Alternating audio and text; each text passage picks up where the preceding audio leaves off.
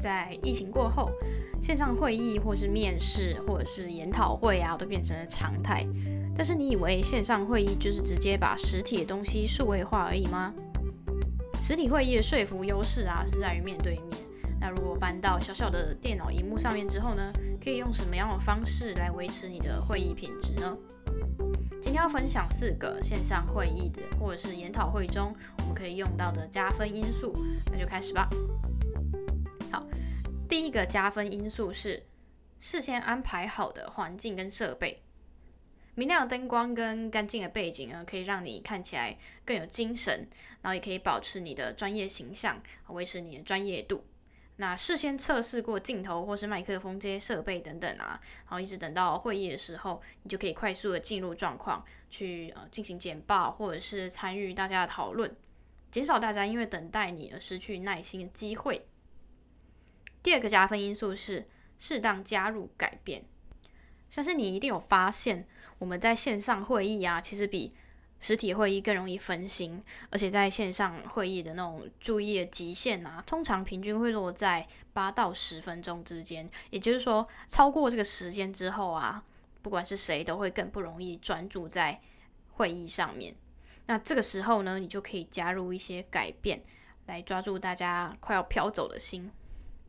改变可以是说话者的改变。好，就是你可以停下来说，诶，那截至目前为止的内容，有人有问题吗？或者是有人有一些不一样的建议吗？如果没有人讲话的时候啊，你可以去点一些可能比较熟悉的同事来当你的装脚之类的，或者是说，你可以丢出一些问题来问在场的所有人，等于是做一个简单的小调查这样子，然后记得要给他们一些选项，就可以提升他们回答的意愿啊，才不会因为。才不会因为大家哦就要想答案，就是全场静默，就会有一点尴尬。加入改变的另外一个方法呢，就是你可以借由播放短影片来让大家的注意力重新整理一下，那也可以让自己稍微喘口气。第三个加分因素是用言语适度的表达你的情绪。其实情绪啊，它是沟通技巧里面一个很重要的工具之一哈。那因为远距的关系，你对话里面的情绪的成分啊，常常就会被消减掉。也就是说，如果你可能听了同事的简报，然后你心里有一些正面或者是反面的意见，可是镜头上面出现它就是一个平面的影像啊，不容易看出你的反馈。所以这个时候，你就可以直接用语言来表达你的情绪反馈。举例来说，你就可以这样子讲：好，我刚听完 A 的提案，其实还蛮令人兴奋的。那因为这样子的内容啊，可以让公司怎样怎样，巴拉巴拉。或者是说，对于这样的处理方式，我有以下几点的疑虑，想要提出来跟大家讨论一下。啊，或者是哦，关于这样的处理呢，我比较担心的部分是，叭叭叭叭，就是让其他的参与者知道你的情绪，会适时的让会议啊发挥更大的效果。最后一个可以用在线上会议的加分因素啊，就是关于镜头。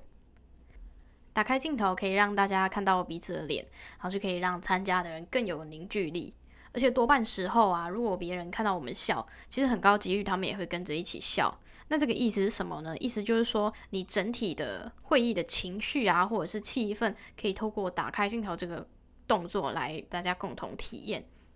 就等于说大家真的有站在同一条线上的感觉。但是这边也想要提醒大家。在你讲话的时候啊，也记得不要全程一直盯着镜头里面的自己看，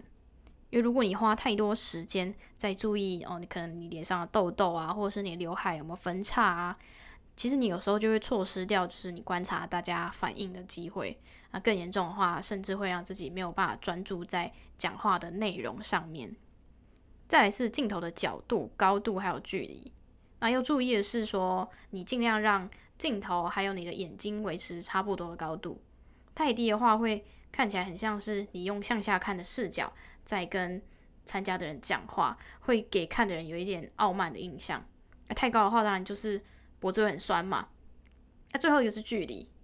可以抓一个差不多是你胸部以上，然后包含你整个头啊，都可以刚好进入镜头的一个距离。太近的话会太压迫，而且我相信你也不想要让大家看到就是你的鼻毛或者是眼屎啊。那太远的话就会给人家一种哦，你好像参与度很低啊，根本不在现场的那种感觉。这些都可以特别注意一下。以上提供大家四个在线上会议中可以特别注意的环节啊。如果你有想要知道其他关于软实力的知识，或者是跟呃任何跟职场相关的内容啊，都欢迎你订阅 Interview 面面谈的频道。我们会以人资顾问的角度持续提供实用的内容给大家。我们下次见喽，拜拜。